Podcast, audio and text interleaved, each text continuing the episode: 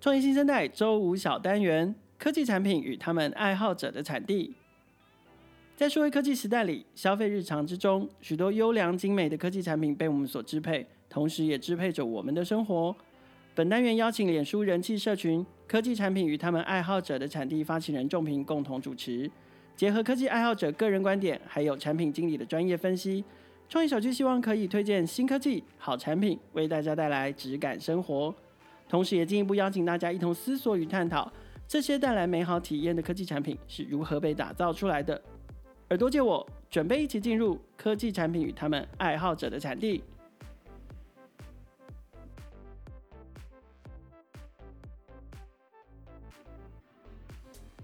大家好，欢迎收听创业新生代科技产品与他们爱好者的产地。我是主持人仲平，现场还有我们的共同主持人凯尔。目前除了 Podcast 节目以外，我们在脸书还有经营一个同名社团“科技产品他们爱好者的产地”。如果你对于科技产品很感兴趣，或是想认识各式各样的科技爱好者，那就赶快到 Facebook 加入社团吧。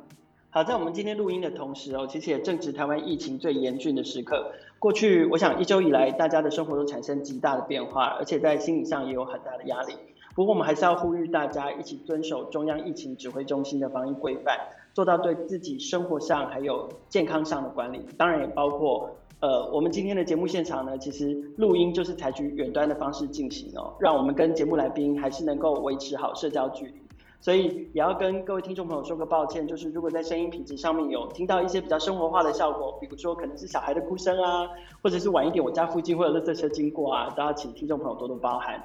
谈到疫情跟社交距离哦，我这边也想要请仲平再跟大家提醒一次，我们在上一期。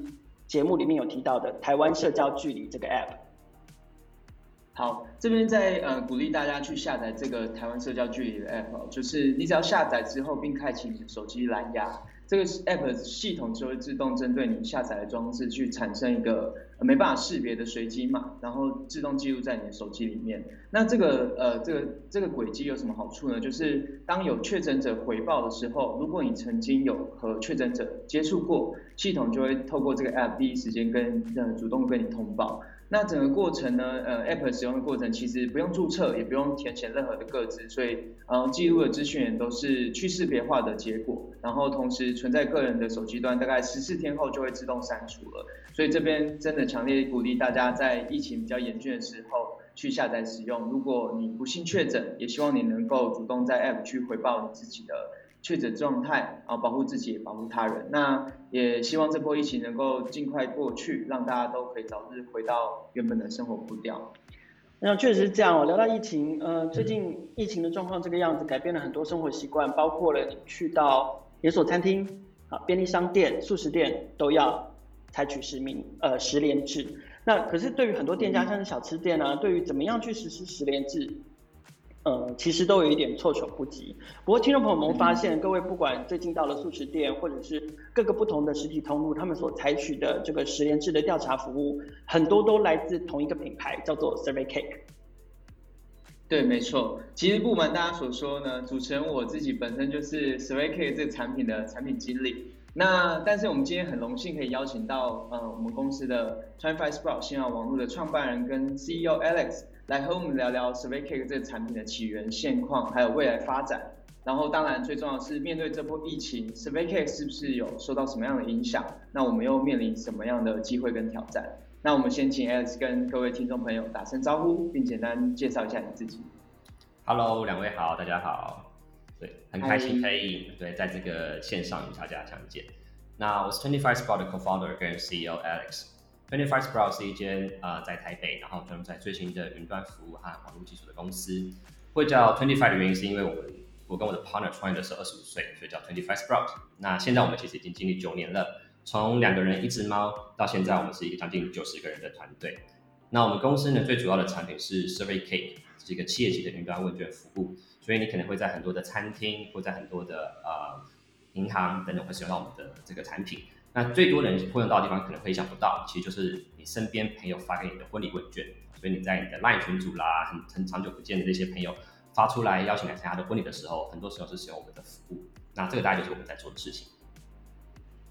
呃，刚刚 Alex 有提到，就是说，呃，SurveyCake 是一个企业级的云端问卷服务。OK，好，你为什么要强调这个企业级？还有一为什么一开始这个要可是叫做企业级，可是又取了一个很可爱的名字，叫做 Survey Cake。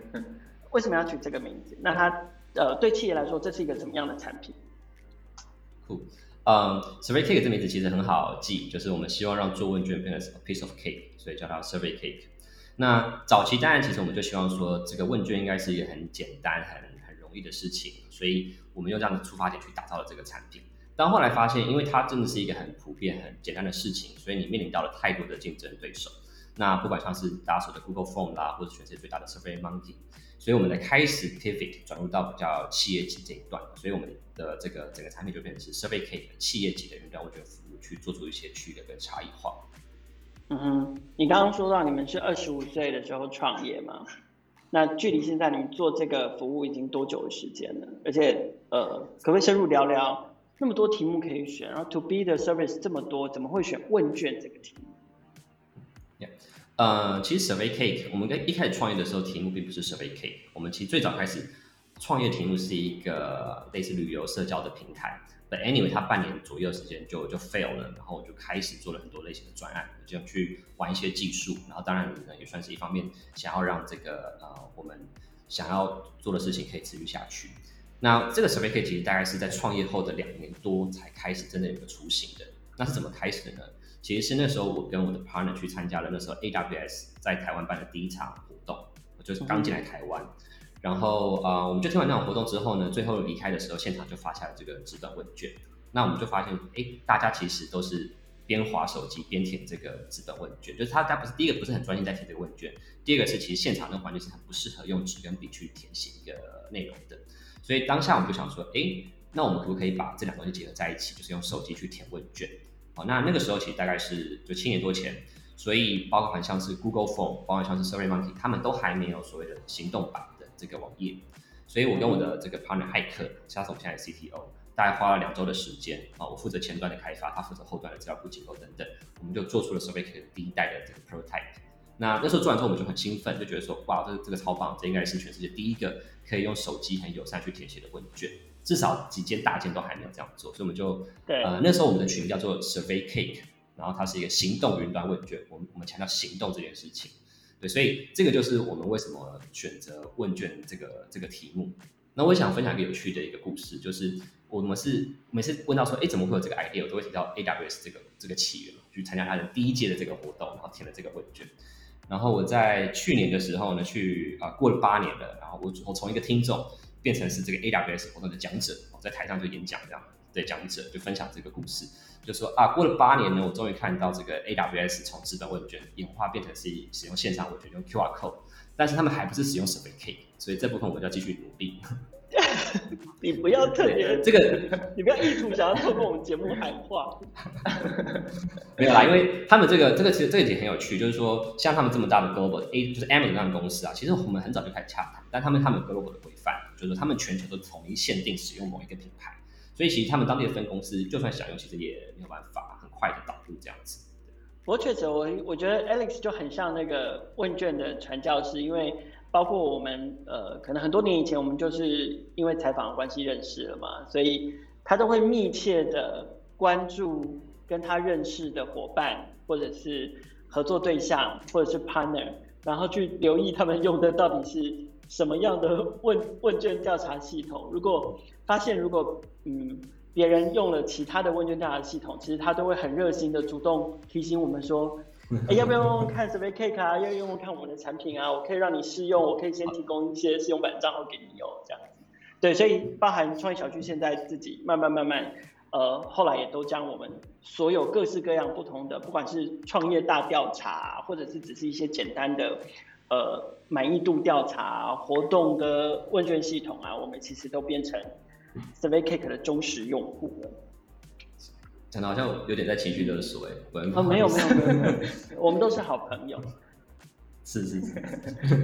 哎，可是这个真的是一个，我觉得会变成职业病的，因为我自己现在就算我真的没有要填呃某个餐厅啊或什么的问卷，我也会用 QR code 扫一下说，啊不是 Survey Cake，我可能就会回馈一下说，哎，现在有一个 Survey Cake 的服务可以使用这样子。好，那我这边也想要问一下 Alice，就是因为我自己本身在这间公司是从实习生做起嘛，然后后来到离开之后又回来这样。那其实 SurveyK 这个产品应该也创立了蛮长一段时间的。然后刚刚 Alex 有提到，一开始的定位可能是行动云端嘛，那后来可能又为了做出区隔，可能做出企业云端问卷。那我想要好奇问一下，是说在这这么长一段时间啊，SurveyK 在呃商业模式上有没有什么主要的变化？比如说产品的定位啊，产品的一些策略、目标市场，然后怎么赚钱之类的。嗯，呃，其实 SurveyK 当初我们在刚刚提到的，因为因为在这个 AWS 活动，然后获得这个灵感，然后花了两个礼拜做出这个 prototype 之后，啊、呃，我们觉得自己很棒，做出这个世界上第一套行动问卷。结果呢，大概过了三个月吧，就是两到三个月，Google Form 跟 SurveyMonkey 就推出了他们的非常棒的这个行动版的问卷，就整个吊打我们这样子。所以在推出当下，其实我们还尝试做了一些行销啦，也有去跟一些朋友分享这个事情。然后我们甚至也有一些实际的成功的案例，这些企业，因为但是因为一些朋友介绍的关系，去采用的尝试用我们的这个很早期的服务。哦，但但我们后来发现，这个 Google Form 跟 SurveyMonkey 一开始做的时候，其实我们当下是非常的可以说就是非常灰心，觉得说我们做的再怎么好，也无法做到像他这样子的程度。就如果只强调行动这件事情，是没有办法，就是在这个产品中取得它足够的差异点。那我觉得我们是非常非常幸运，就是说大概是在这个啊被浇了这个冷水之后，可能过大概一两个月左右吧，我们接到了这个台湾 Toyota 的电话。那他们想要做的是一个试调的平台，然后需要有一个平台之外呢，需要有一个问卷的服务。哦，那他们是整个和泰集团的一个试调单位，非常专业的一个单位，想要来做这件事情。那理所当然是他们就无法使用像 Google Phone 或像 SurveyMonkey 这些现成的服务，因为他们其实有非常多的需求。那他们在网络上呢，找到了一个我们当时真的是做起来非常阳春的一个官方网站，然后打了电话给我们，就去做了拜访。那经过了几次的体验，我们就也很顺利的成为了他们这个厂商，所以我们就开始合作。初期的合作方式其实是这个样子，就是说，呃，他们提出非常非常多的需求，我们都没有。然后呢，我们告诉他说，好，你等我们，你给我们一年的时间，我们帮你全部做出来。这些东西，这些需求呢，我们甚至没有跟他做额外的收费啊、我们觉得说，你是给我们的产品一个好的建议。那当下我们公司其实也只有个位数的人而已，那我们也没有能力去做任何的市场调查或者什么需求访谈。我们就说好，我们你们是专业的，你们觉得什么是好的，什么是你们需要的，我们就做。所以我们就这样埋着头开始做这些事情。那因为我们都是工程师的个性，所以就就是硬干，就把它做出来。将近花了一年的时间呢，SurveyK 就从一点零走到了二点零。所以在这段时间呢，如果你要说商业模式的话，其实它有点算是一个专案 base，就是我们靠这个专案去做出这个平台。然后呢，打出到打造出这个这个产品，然后呃，把它变成是一个比较可以可以这个重复去使用的、全重复销售的这个产品。那经过这一段之后，我就觉得，哎，好，那除了这个帮企业去个别打造之外，我们可能去复制给其他客户。所以，SurveyK 二点零过了一段时间的酝酿之后呢，我们就把它上线了，变成是一个 SaaS 的服务。那早期呢，我们也还没有能力去处理金流，所以是免费让大家去使用。一次使用之后呢，开始我们导入了这个啊专业版。然后透过这个信用卡、绑卡的方式去持续的收费，那这个我觉得是第二次的商业模式的转型，就是我们从一个有这个专案做出这个产品，然后呢，产品把它放到线上云云上之后呢，变成一个 SaaS 的服务。到最后现在这个阶段呢，SaaS 服务当然是持续着，但我们已经开始去延伸做更多一些企业的一些应用，就是说它不只是一个问卷服务，而是说我们除了啊、呃、在回收资料本身之外，我们也帮助企业去把这些资料。这些答案去创造出更大的价值，帮企业带来更多的消费者啦，或创造更高的营收。那这个就是我们现在正在进行的这个算是第三波的商业模式的转型。嗯，了解。听下来感觉不管是商业模式或是本身产品的阶段都有蛮大的变化。比如说，呃，可能一开始可能是专 base，然后到最后发展成一个 SaaS 的产品，然后同时又把同样的企业的方式复制给好多企业的方案。那感觉上市场。跟就是这个产品面对的目标市场就会有很大不同啊，譬如说企业的需求跟一般 SaaS to C 端的需求可能就会不一样，那相对于你产品可能需要做的功可能也会不太一样。那基于上述的这些变化，SurveyK 这团队的组成跟协作方式有没有做出什么样的改变？因为原本刚刚提到只有呃可能个位数的人嘛，那现在大概是多少人？然后为什么会做这些呃人力的调整这样子？我觉得在早期的时候，其实就是很像大部分的产品公司一样，就是开发为主。那时候什么都没有，所以呢，主要角色就是工程师、设计师，然后顶多还有 PM。那甚至没有任何什么市场啊或行销，因为你没有东西需要去做销售。所以在前期的时候呢，就是啊、呃，工程师们，包含我自己，然后跟设计师还有 PM 去听客户的需求，就把这个产品 Server 二点零做出来这样子。那二点零之后呢，到了下一步我们想要让它变成是一个 SaaS 的服务的时候，就开始了行销的。那初期其实就是说，在网络上写了非常多一些文章，我们主要做的是 Content Marketing，然后去打这个 SEO，然后让大家来进来这个网站平台去自己的去使用。那在接下来慢慢的时候，我们发现说，除了这个 SaaS 服务之外呢，我们还是这个对企业用户还是有很大的吸引力的，因为他们的确基于很多理由，不能够直接去采用 Google Phone 或是 SurveyMonkey 这些世界上其他的这些竞争品牌。那我就开始筹组了我们的算是个 BD team，就是说他会去做不管是一些合作啦，或者做一些主要的销售，然后把我们产品切分成了我们把它放在公有云上面的这种呃，我们说免费版跟专业版。那还有一种是 for 企业的，我们可以是放在他自己的 database 的，叫做它叫做它 enterprise 就是企业版。那有企业版之后呢，就会是比较像是地推的部队去打这些客户。所以你可以想象说，这个呃团队组成一开始从最新的自由开发，然后到有些行销，到是下一次 BD，那到现在近期的时候，到现在比较近的时候呢，呃，我们其实是筹组了我们的产品 team，产品 team 包含了比如说像像中美的讲是 PM 啦，然后还有 project manager，甚至我们有了自己的 QA，然后还有这个产品的 designer。那未来我们也会在在招募这个呃 growth manager，所以。嗯，随着这个产产品一直在往这个不同的市场跟越来越成熟的方向的时候，我们就会开始加入更多我觉得是非纯开发的人员。那因为在开发部分，我们觉得这个产品其实它已经在稳定的节奏，它有一个很好的一个基础了。所以这个时候应该是我们就会把资源去投入到一些其他可以去让这东西倍速成长、去让它 scale 的，包含像是产品，包含像是市场的团队。那我觉得这个大概就是我们这这段时间来，随着产品、随着客户、随着市场所做的变化，所以你现在公司多少人？现在将近九十个。现在将近九十，一刚开始的时候只有个位数。从团队发展到现在，对，对啊，所以从团队发展到现在啊，从头到尾大概就是你跟另外一个共同创办人骇客，是是从头待到尾的这样子。可是从个位数涨到呃九十几个人，就是你怎么去解决呃？员工自己的发展、个人的发展，然后创办人自己的发展，还有整个公司、整个团队、整个组织的发展，这三个发展没有办法对齐的问题，就我觉得它先天性就是没有办法对齐的。那你你怎么跟着做一个 CEO，OK，然后团队一直这样子涨涨涨涨涨，你怎么解决这三个发展步调没办法对齐的问题？呀，我觉得这是一个非常棒的问题，这也是其实我相信是所有的 founder 在不同阶段都会遇到的。所以我觉得，像我们在初期的时候，其实就是一个很小的团队，从我跟骇客开始，然后我们就工程师做所有的事情，然后慢慢的开始有一些呃收入之后，hire 了第一个员工、第二个员工，然后一开始员工可能是工程师，慢慢的可能会有 PM，可能会有设计师，慢慢不同的方选角色加入，到后期可能就会有财务、会有行政、会有人资这种更属于 support 单位的人。一开始招募的一定都是属于业务单位，就是要赚钱的，就是可以不管是工程师或者是业务，后期会开始有这种行政部门的这种这种成立。那你刚刚提到，就是说这个呃人的成长的速度跟团队成长速度是不一样的，这个是没有解，这个是没有一个最终的解法的。你会依据不同的这个情境跟当下状况去做很多的调整。那以我们公司来讲呢，我可以理解就是说，呃，当这个团队我们在成长的过程中，从两个人成长到三十个人的时候，就已经很痛苦了。坦白说，就是说这个是一个很大的一个阶段。原本呢，这个团队成员每天都跟老板坐在桌上一起吃午餐，然后都聊公司的事情，你知道说，哎，我们现在在做哪些事情啦？我们现在哪些客户啦？我们下一步要干嘛等等之类。到了三十个人的时候，就不会没有办法一起吃吃午餐了。所以呢，这个时候呢，你要怎么样去让大家可以维持同样的沟通的这个节奏，跟让大家知道说现在公司的状况，其实这个是需要花一点心思的。那有很多的时候呢，因为其实很多人加入新创团队的时候，他现在就是会希望现在这个很小的团队很快速的成长，然后有很高的这个参与度。那这个时候呢，他可能很乐意去呃说加班啦，然后疯狂的做一些事情，就就是这个新创团队在一开始最早期的这种状态。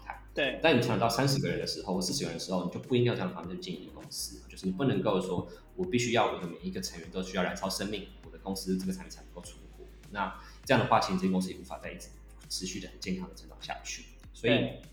在到这个阶段的时候呢，我觉得这个呃成员跟公司的团队就会产生一些落差。这个落差是指说，因为他可能是一个个人，不管他是工程师或是他什么样的角色，他会一直持续的成长。那公司呢，不管是这个产品或这个团队，他会给他的成长。度或者是节奏也好，这东西是很难去对齐的。就是我没有不太可能说一个团队的成长可以超过一个个人的成长。所以呢，一个人可以走得很快，没错，但是呢，一群人可以走得比较远。那身为一个 founder，我觉得是你要去控制，你要去带领好这个团队，然后用你想要的速度去一个正确的方向前进。所以一定会发生，就是有个人的成长超过了这个公司的这个天花板。那他理所当然，不管今天是在啊、他的工作舞台啦，他的专业，然后或者是他的甚至很现实的，就是他的薪资报酬上面，他可能就会跳到下一个地方去。那我觉得对一个 founder 来说呢，应该要对这件事情抱持是一个很健康跟正面的态度，就是说过去这段旅程是很美好的，因为他在一个啊、原本是一个跟团队同样节奏的方式一起成长。当他今天超过的时候，你硬把他留下来，或者任何方式，他会很痛苦。团队也会觉得很痛苦，因为你要去配合别人的速度，这个步调就乱掉。所以他离开之后呢，这个时候，呃，公司这个 founder 要觉得说，好，我祝福他离开了，他去更好的地方，有更好的工作，更好的职业来发展，这是他个人的人生的职业选择。那 founder 或这间公司要有能力去 hire 到一个一样优秀或是更优秀的人加入到这个团同样的团队，然后呢，一直持续的让这个团队可以一起的往前去成长下去。那在这个团队成长过程中呢，你就可以持续去找到更多啊优秀的人才啦，或者是你产品做得更大，做到国际化了，你的这个收入变得更稳定了，你可以发出更好的薪水跟福利的时候，那你自然而然你的团队就会变得越来越健康，后打造一个很，我觉得是一个很正向流动的方式啦。所以是只要在这个待在这间公司的时候，你觉得你过得呃找到你的热情，然后贡献你的专业，然后呢你也获得了这个成就感，我觉得这样是最棒的。然后公司呢，能够透过这样找到这些充满 passion 的人才加入，然后创造一个很健康的流动。我觉得这个就是怎么样去呃解决你刚刚提到的这个人才跟团队跟 founder 之间没有办法对齐的问题，他没有办法对齐的，你要找的方式说让他之间可以很快很健康的去流动，然后呢让新的成员可以很顺畅的融入这间公司，然后整个团队可以一直往下成长下去。冲刺赛、冲刺赛跟马拉松跟接力赛基本上就是不同的逻辑，也不同目标的事情。对，所以在这个过程中，有人上车，有人下船，是很自然的事情。嗯哼，我自己在这间公司其实也待了蛮，就是蛮长一段时间，也是看到公司整个团队的变化。我想补充就是说，这个呃，我觉得对很多的 founder 来讲啦，因为我自己也是过来人啊，就是说这种早期的刚成立这个团队，然后一开始有离开的时候，你一定是会很难过的，就是觉得说，哎，我们不是不是说还要一起做什么事情吗？怎么就现在就离开了这种感觉？这个应该是我跟很多的 founder 聊过天，就是说第一个员工提离职的时候，都是一个很震撼的时候，当然到第二十个时候就没有感觉了，就是觉得说 OK 好，就祝福可以很正常的的面对这样子，所以我觉得。这个就是一个一个过程，但越快可以把我刚刚讲后面那段，就是打造一个可以健康流动的团队建立起来的时候，那你就会你就可以成为一个啊、很可以说是从容不迫，然后可以很理性的看待这些事情的一个就是领导者或者是一个老板也好。那这样子如果有这样子的时候呢，你的这个团队才不会因为一个人的离开或是一些人离开，然后开始手忙脚乱，然后开始觉得士气打乱。那要达到这样的健康流动，然后让他达到说这样子。可以很稳定前进的条件，其实需要做非常非常多的努力，包含说你的人才的储备啦，包含说你本身公司的这个负荷。假设你是一个一直在不断冲刺、一直在燃烧的团队的时候，那你可能一个人离开，团队就会崩解，因为你是在这个临界值去走钢索的感觉。那怎么样把这个缓冲值抓好，然后建立好足够的防火墙？我觉得这个是团队成长到一个阶段的时候需要去就就是。founder 应该要去面对的问题，不是一直埋埋着头，像是早期创业这样子一直往前冲，然后过了一关再往下一关去冲刺。那既然聊到团队成长啊，那过去 SurveyCare 这个产品也有蛮不蛮多报道跟不错的成绩啊。那想要请 Alex 跟我们简单分享一下，目前 SurveyCare 随这个团队成长，那产品的成长目前的成绩是如何？呃，SurveyCare 现在 SaaS 的服务大概有七十万人左右的会员。然后呃，我们现在的付费会员每个月的成长速度大概是六个 percent，所以相当于我们平均每一年这个付费会员的用户会成长一倍。那我们现在也有上百间的企业用户，你可以在很多地方看到，像是国泰世华啦，像是 Toyota 啦，像是王品集团等等。那这些国泰这些企业用户，他们的整体的这个呃 NRR 是超过一百个 percent，也就是说，我们大概的平均的流这个企业的 churn rate 大概是十五个 percent 左右。他们可能是因为公司业务的改组啦，或者这个公司可能就消失了，这也是有时候会发生的。那可是呢，呃，虽然 churn rate 是十五 percent，表示我们的留存是八十五 percent，但是因为呢，我们这些留存的企业客户都是很大型的企业客户，那他们可能有时候第一年还在尝试导入的阶段，第二年就会开始整个公司大量的导入。啊，那我们的收费方式是以它的使用量来计价的。那或者是他今天除了问卷本身之外，他可能会购买很多一些其他问卷相关的叫做 automation，像外挂的服务，所以它整体的客单价就会提升，所以 net 的这个 recovery revenue 它就会是超过一百个百分这是我们目前的成绩。了解。那呃聊聊回就是还有在最一开始提到，就是最近嘛，就是我们在录音的过程中，其实是台湾疫情比较严峻的当下。那面对这波疫情啊，其实也维持了大概，如果这样严格算起来，应该是一年多的时间嘛。那 SVYCA 身为一个就是云端问卷的服务啊，它有没有受到什么样的影响？不管是 To C 端或 To B 端，那我们呃这个产品有没有遇到什么样的机会跟挑战？是因因这呃因为这波疫情而发生的？嗯，呃，其实从去年的就是疫情刚爆发之后，我们就很明显观察到 SurveyK 用量有很明显的提升。那不管是今天是企业他们在做内部的调查，最开始是这种什么温度调查啦，然后他的这个就是他的旅游史调查，然后到这些一些商家他的这些呃登记等等。那包括我们的企业呢，他可能原本跟我们购买企业版的用意是在做他的这个行销问卷或是市场调查，也突然告诉我们说他可不可以拿。呃，使用我们的范本来建一些这种类似健康码声明表的这种问卷，所以其实我们就观察到，对 SurveyCake 来说，其实坦白说，这是一个呃，我们有很多新的机会因此而产生，就是我们的这个产品是可以在这个疫情发生的时候去帮助这些企业去解决一些他们的问题，不管是现在这种实名制调查、实名制调查，或者是一些企业的内部调查。那我觉得挑战其实是当然是有的，就是说我们从来没有遇过这么高的流量。那呃，我觉得在过去一年还相对稳定，但在最近这几天就是。破百例之后呢，这个流量是瞬间涌入的。那呃，这个就谢谢仲平啊，他在现场。就是我们上礼拜是很上个周末是很辛苦的一个周末，对。对，听说你们都在压力测试。对，真的是谢谢我们的开发者们。对，他们都很棒棒，大大们都超棒的。对，我们就呃，因为因为这么大的压力，才测出了我们这个软体产品的极限，然后赶快透过这些数值，然后去找出来一些我们现在可以优化的地方。那我觉得优化成果是非常非常好，我觉得这个。经历过这一次，我们整个产品核心的效率可能提升不是只有两倍或三倍，是数倍啊。那这个对我们产品长远发展来说是非常非常好的。所以回到这个一开始，我就是这波疫情，因为我们其实很快就知道说 s u r v e y c a k 在这回已经是可以帮上忙的。所以我在跟我们的内部的市场项目 marketing 跟比例讨论之后呢，我们就主动推出了一个是我们做赞助这些企业，不管今天是呃，不抱歉，赞助这个政府单相关的机关，不管今天是呃医疗院所啦，或是政府的单位等等啊。可以免费使用的 SurveyCake 服务去做到任何刚刚讲的这种实验室的调查，或者是呃这种健康声明表的调查。那从去年到现在，我们将近已经赞助了超过四百个相关的机关，包含像是台北市政府，包含像是卫福部，或者是其他的一些大学或是高中等等，就是免费的这样给他们去使用。那他们的确就是造成我们这次这个流量瓶颈的一部分的原因。但我们觉得说，呃，虽然我们增加了一些主机的费用，但是我们的确通过这个方式去帮助到呃。这些医院、这些机关、这些学校可以去更好的去度过这一波的疫情，这个是我们觉得很有意义的一件事。谢谢 Alex 在节目上半段和听众们分享了 SurveyCake 是个什么样的产品，以及如何让做问卷就像 piece of cake。同时，Alex 也跟听众朋友们分享了，呃，我们 SurveyCake 团队在商业模式还有团队组成做了什么样的改变，以及面对这波疫情，我们遇到了一些机会跟挑战。但是除了这个疫情期间的十连制应用之外，问卷服务这个产品还有什么样的可能？休息一下，我们等一下再请 Alice 跟我们分享。马上回来。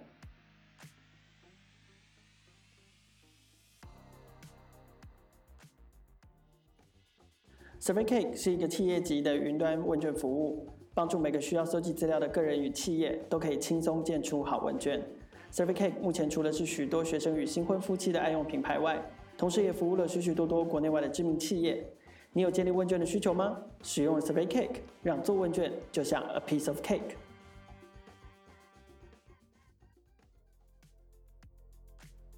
欢迎大家回到节目现场。今天我们的来宾是 Twenty Five Sprout 新芽网络的创办人跟 CEO Alex。好，我想大家对于呃个人使用问卷或者是使用 SurveyCake 的情境很好想象，尤其很多学生嘛。好，学生做论文最喜欢做很多问卷调查，这样。可是到底，呃，我还是很好奇，就是说企业为什么需要使用 SurveyCake？刚刚刚 Alex 其实有举了一些，呃，蛮多知名的大品牌，其实都跟都跟 SurveyCake 有合作，而且他们甚至有也有一些他们比较客制化的需求。所以，可不可以请 Alex 帮我们举几个可能过去合作过的企业客户的案例？就是说，可不可以说说他们的使用情境？为什么他们想要使用这个企业级的云端问卷服务？呃，我想分享的是王品。那王品集团他们其实在台湾有非常多品的不同类型的餐厅。那他们其实是一个非常重视消费者回馈的公司，所以在早期他们是填写就是纸本问卷嘛，大家应该有印象，类似像是一个二 B 铅笔这样子去填答这个问卷。那你在填答这个问卷结束之后，他们就会去马上去看说，哎，到底。但其实这个填答用纸本填答问卷有很多很多的问题。第一个是当然是印刷的成本、运输的成本。再来的话就是说，今天它虽然是用电脑稿的方式去填写，已经相对的简单，但是呢，它在最下方还是会有什么姓名啊、电话、地址这种需要去人工 key in 的，所以这个后续会有很大的人工输入的成本以及和 typo 发生的几率。那我们怎么样发掘这个问题呢？这个现在呢，你到王品团去用餐的时候，不管是哪样哪一间这个啊、品牌的餐厅，用完餐之后呢，你会拿到一个收据，这个收据上面会有一个 QR code。那这个 QR code 呢，其实是依据你这一次的点餐内容独一无二产生的。也就是说，我们跟他们的 POS 系统串接在一起。那你今天呢吃了什么样的主菜？你的订单金额是多少钱？你总共多少个人？然后或者是说你今天呃服务员是谁？你坐在哪一张桌子？都是被记录在这 QR code 里面的。所以你并不需要再重新去输一次，你只要 scan 这 QR code，它就帮你带入这些资料，你就开始回答说，我觉得主菜我很喜欢，甜点我觉得 OK，然后留下一些你的基本资讯。所以透过这个方式呢，我们已经帮王平解决了很大的问题，包含了啊纸本的印刷啦，然后后续这些输入的这种人工成本。但是其实我们还是没解决他们最大的痛点。那到底什么是这种所谓连锁餐饮品牌他们最大的痛点呢？答案就是他们会收到非常多的假资料。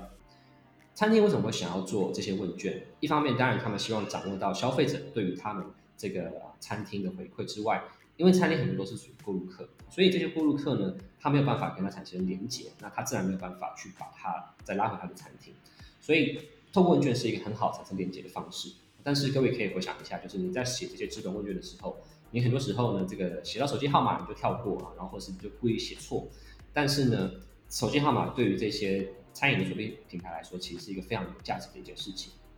所以我们怎么帮他解决这个问题？现在呢，刚刚提到了你在 scan QR code 在填答的过程中呢，最后一题我们就问你说，请你输入你的手机号码，我们会用简讯的方式把一个可以即时兑换的 coupon 寄给你。那这个时候你就必须输入你真的手机号码，你才能够收到简讯。简讯点点开之后呢，会出现一个 coupon 的画面，你把它出示给服务人员，他帮你把它划开，就完成了一个兑换，你就拿到了一杯咖啡或是一块蛋糕。那这个时候呢，我们的客户就取得了一个真实的身份的手机号码。所以我可以告诉我的客户说，今天呢，你送去的每一块蛋糕、每一杯咖啡、咖啡这些 incentive，它不是白费，它背后代表的是一个十五秒前完成过真实验证的手机号。那这对他们是非常非常有价值的。所以，透过这方式呢，刚刚提的填一份问卷之后，我发送了简讯，简讯里面有一个可以即时兑换且一次性的活动。完成兑换之后呢，这个资料会写回去到他们的这个 POS 系统里面去。在这里面，其实很问卷送出之后的下一步，很多都已经跟问卷本身没有关系。所以我把这些问卷后发生的行为叫做 automation。那透过这个 automation 呢，我们可以去扩大这个产品的防守范围。它就不是只是个问卷了，我们可以去让问卷可以去串接公司内部的 CRM，我们可以透过让问卷去串接一些线上付款的金流，然后甚至是做一些警报通知等等。那更深的是呢，我们透过这样子的 automation 去更深入的跟这些企业内部的营运有很多的整合，也就是说我们串接他们的 POS，我们串接他们的人员教育训练，所以呢，这整套是绑非常非常深的，那也加深了我们这个产品在他们这个这个公司或他们这个品牌它的粘着度。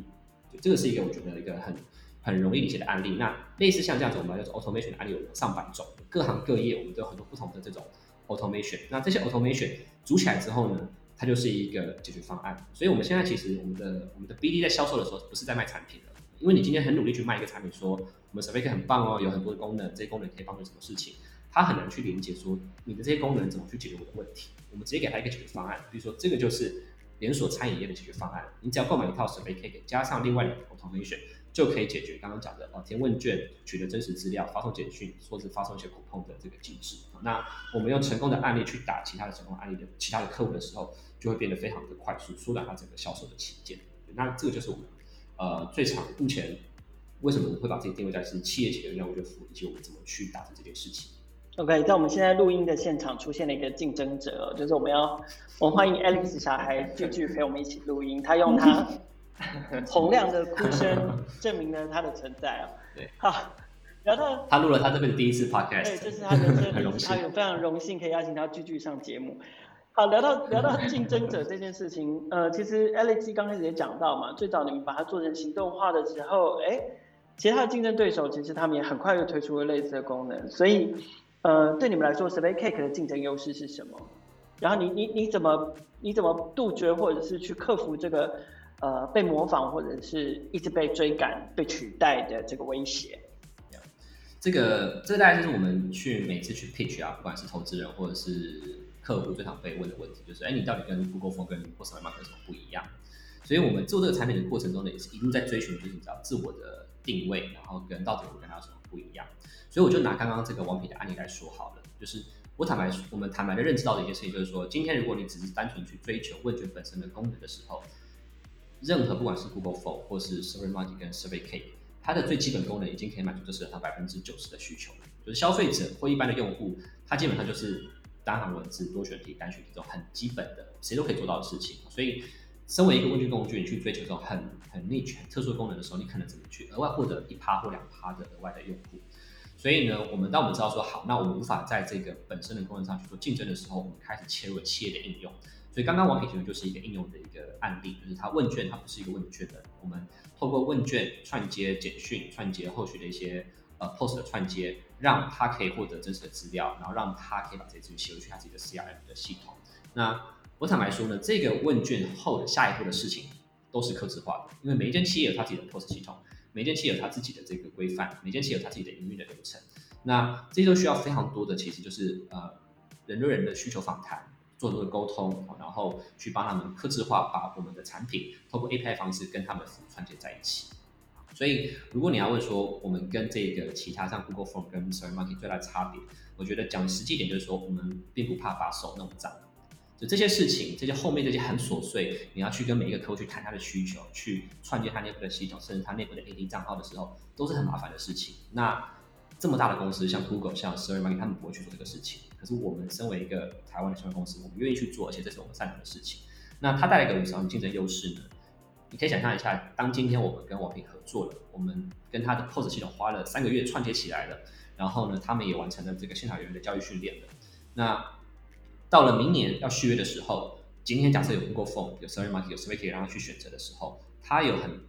他基本上不太可能去选择其他的竞争品牌，因为他的机会成本太高了。他当初所做这些串接，所有的投入都要重新来一次，而且他们也不一定有办法做好这件事情啊。所以透过刚刚讲的，我们把手弄脏，去做了这些 automation，然后去跟他们基本上做整合，甚至跟他的营运流程绑在一起的时候，那这就大幅的增加我们这个产品的护城河。比如说要把我们换掉。客户会很痛，所以呢，他就只好，不说只好，他很乐意的每年付给我们这个订阅的费用。那大家都知道，说做 SaaS 产品最重要的就是这个 retention，叫持续的付费。所以我们在第一年，我们可能需要花很多的人事成本，然后去去投入，去把这个刚刚讲的一些切跟切对接完成。但是呢，第二年之后呢，它基本上就是一个很健康而且可以持续的一个 retention 的一个商业模式。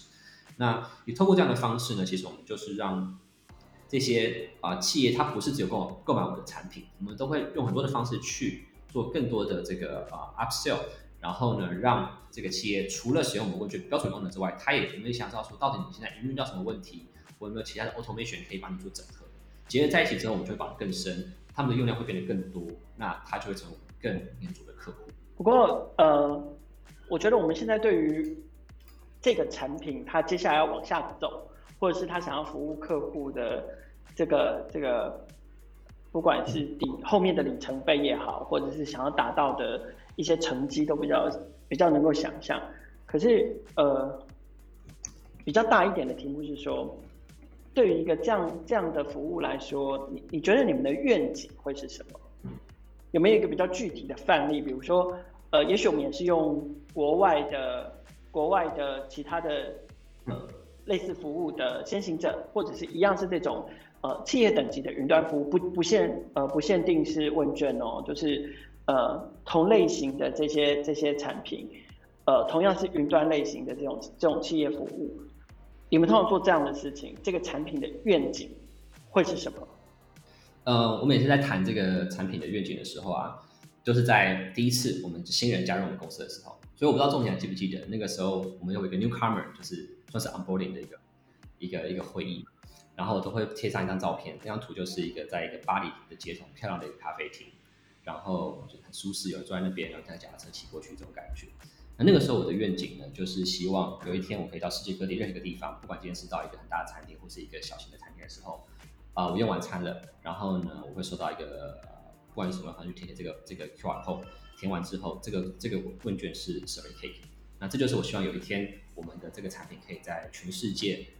不管是在很大的企业或者是在中小型企业都会使用得到。这个是当初呢，呃，刚开始做这个产品的时候，我们对未来的的这个想象。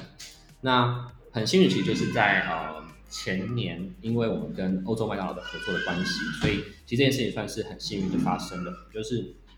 那个时候，我跟我的 partner 到了呃德国的慕尼黑的火车站，然后呢，呃，在这个麦当劳我们在点餐的时候呢，就真的填到了我们的问卷。当下的感觉真的是非常非常的慕尼黑动，就是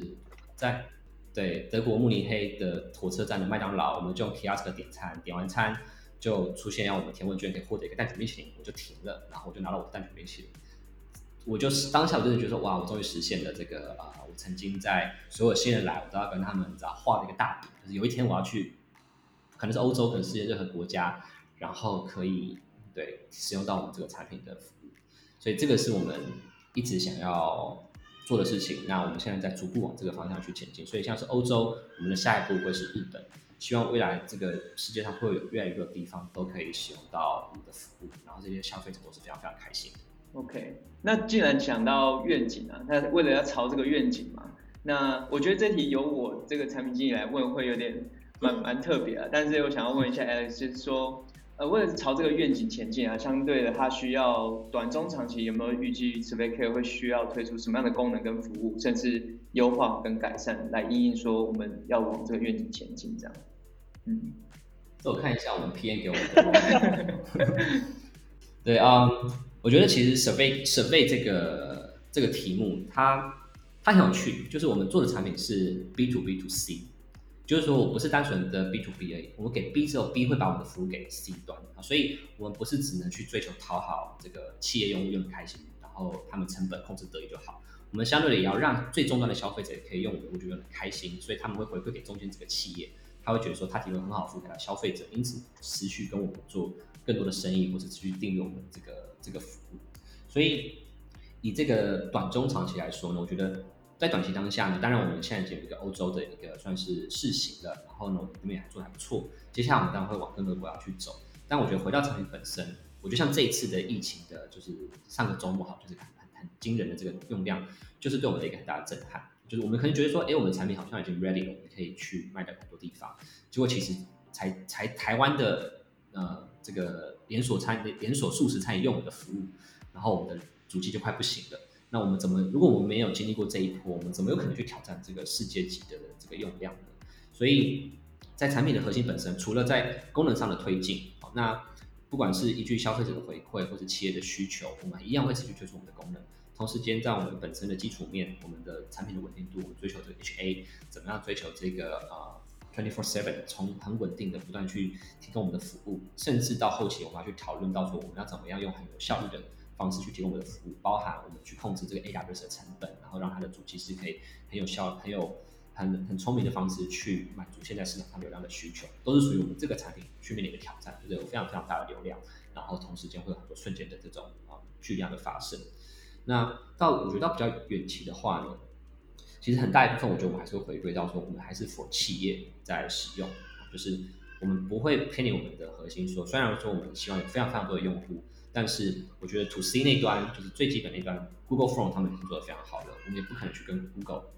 这样子的公司去对打，这个是这是非常不明智的方式。我们还是会回到企业到底希望解决哪些问题，到底他们喜欢啊，但到底他们希望用 SurveyCare 可以去达成什么样的商业目标？不外乎就是更多开心的消费者，更多的营收。我们可以做哪些事情去帮助他们？那我觉得我们公司有另外一个优势，就是说我们除了 SurveyCare 的这个产品之外，其实我们有另外一个 BU 是在做很多的企业 consulting 的专案的。在这个 consulting 过过程中，其实我们获得很多的一些灵感。这些灵感，你会发现说，哎，原来大家都在客制化做这些事情。那我可不可以把这个东西整合到我的 SurveyCare 某个服务区，让它变成是可以复制的，就扩大了我这个产品的防守范围。所以透过这个来自聆听市场的需求，其实我们 TA 就是这些企业用户的时候，那我相信在这个 Survey Cake 的呃，先顾好我们的基础，顾好我们的这个产品的稳定度，顾好我们的成本效率，然后扩大到更多的使用范围，不管是台湾，不管是欧洲，或者下一段的日本，最后呢是服务这些地区的企业，让他们可以很快乐的使用我们的服务，然后很开心的每年付费给我们。那我觉得这就是我们对产品最大的期望。了解，我回去可以修改一下我的 roadmap 的。OK。OK 啊，对。好，那节目的最后，想要呃，相信这应该也是很多听众，因为许多听众可能本身自己就是一个新创团队或新创的企业，那。呃，就我自己观察，其实还蛮多这样的团队是同时有在进行专案跟自有产品的开发。那像以 TwentyFive Sprout 这样子的历程啊，其实也是这样子发展嘛。那想问一下 Alex 有没有什么想法跟建议可以提供给他们？譬如说，怎么样去确保说专案跟自有产品两者之间在产品开发上或是业务发展上的一些平衡？我觉得，呃，很多同时在做这两件事情的公司呢，他们可能是因为先做产品。最后产品可能没有办法成功的 fundraising，所以呢就开始做专案去养活这个团队。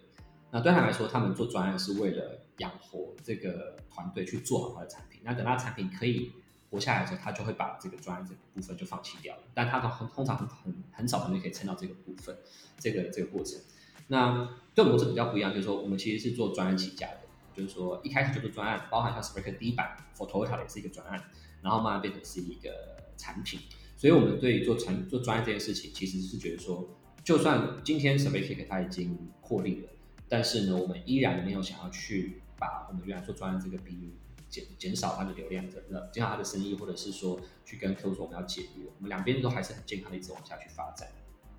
所以呢，在做对我们来讲，其实产品的好处是啊、呃，你可以做得很深，你可以做得很远，但是呢，对专案来说呢，你可以做得很快，可以做得很广。所以我们总是对这个专业性说，你们就是我们公司的 pioneer，你们在市场去探索到底市场需求是什么，这些需求你就不会像是一些新创团队，他们可能是想象出一个需求，然后呢埋着头做出了一个觉得是 MVP，但其实不是 MVP 的一个产品，没有市场的定位。但是如果你有专案，不要觉得说做专案只是为了在养活自己，从专案的过程中去了解客户的痛点，了解市场的需求，然后呢把这些需求带回来，把这些痛点整合起来。可能就会成为你下一个产品的这个雏形。那更棒就是说，在做专案的时候呢，你同时会累积到一些这些啊、企业用户他们的这个啊、信任以及他们的这些资源。所以当你有新的产品的时候，他们就是你最好的一个 TA 嘛。你可以让他们免费试用，你可以让他说，哎，你今天这个这个地方原本用客制化的话，大概需要多少的费用？但是呢，我们今天做了一个小产品，你要不要试用看看？它可以很快速去导入，你就开始帮你的这个产品，帮你的 MVP 找到第一批的这个先行的客户。那有了好的这个案例之后，你就很容易去把它推销出去给下一个用户。所以我觉得还是要在这个做专案跟产品之间呢，应该还是要想办法找到一些 synergy。那我觉得我们公司幸运的是说，我们的 synergy 很强，原因是因为我们做的这个 survey 这个产品是 to B 的，然后呢，它也是解决很多这个客户在一些工作流程啦，或是一些呃内部或者使用或者市场调查上的应用。这个很大一部分其实也是我们在 consulting business 在做的事情。所以我们在做 consulting 在做顾问的时候呢，我们都很容易去把 SurveyCake 包进来我们的这个专案里面，一起卖给客户。对他来说，其实就是，哎，原本我需要客制化做的事情，我现在可以直接用产品把它取代掉。那对 SurveyCake 来讲的话呢，刚刚提到我们做了非常多的 automation。如果我们今天是一个纯产品的公司，我坦白说，你要让你的开发团队去做这些 automation，这些很麻烦、很琐碎、很像客制化的事情的时候，你会需要很大的沟通成本。就是工程师就说，我们就是个产品公司，为什么要做这些事情？但是对我们来说的话，就是好，我们有产品的 BU，他们专业做好产品的事情。我们另外有 consulting 的 BU，他们就是做这些需要跟客户开会，需要跟客户谈他的需求，需要去做内部的串接，做了很多内部的整合之后才能达成的事情。所以我们很幸运，就是因为刚好两个 BU 彼此彼此各自擅长以及专注的部分，所以可以获得一个好的 synergy。那如果给其他这些新创团队的建议的话，就是说，呃，如果你今天在做的是专案，同时有一个这些产品的时候，尽量让这两者之间是有点好处，有点有点一些 benefit。例如说你在专案做的东西，在专案累积经验，可以回馈到这个产品身上。如果今天你做其实是一个完全不相干的事情的时候，那当然很有可能就会觉得说，啊、我做专案是为了养产品，所以你做专案就不会做非常开心，你也不会做得非常好。那自然而然，你两边都不会做的，都不会获得一个很好的中效。所以最后的建议呢，我觉得是不要觉得说做啊、做客户的专案，做客户产品，好像是一个很不得已的事情。想办法在这过程中找到一些乐趣，去开发一些这种市场的痛点，建立跟客户之间的感情跟信任。他们很有可能以后会是你这个产下一个这个产品未来的第一批的先行的客户。那每个人都知道从零到一是最难的。如果你很幸运透过专业的方式有了一些信任你的伙伴的时候，那为什么不好好想办法把这两者做一个很好的兼顾跟平衡？感谢 Alex 今天来节目跟我们分享 SurveyCake 这个产品的创立的起源、现况以及未来发展，还有在这波疫情之中，呃，我们 SurveyCake 这个产品因应了什么样的困难跟挑战。那不管之后你是个人或者企业，有任何问卷服务，甚至是收集资料的需求，都欢迎到网络上呃搜寻 SurveyCake 注册使用看看。疫情期间在家工作，其实各位听众朋友可以在不影响工作的状态之下，一边收听我们的节目，也呼吁大家可以多多支持台湾新创的数位产品跟服务，不管是远距工作或者是数位办公，各位都可以在科技产品与他们爱好者的产地这个单元中，还有脸书社团里面找到好用的数位产品以及工具。同样的，也呼吁大家可以在消费生活端的层面上面多多采用台湾微型创业者的餐饮服务或者是产品，形成一股经济的。正向循环跟支持，在此邀请创业新生代的听众朋友订阅跟分享我们的节目，不管你是透过 Apple、Google、SoundOn、First Story、Spotify 还是 KKBox 收听，都欢迎给我们评价跟留言，让我们可以持续优化节目，让关心台湾新创故事的朋友听见更多更好的创业新生代。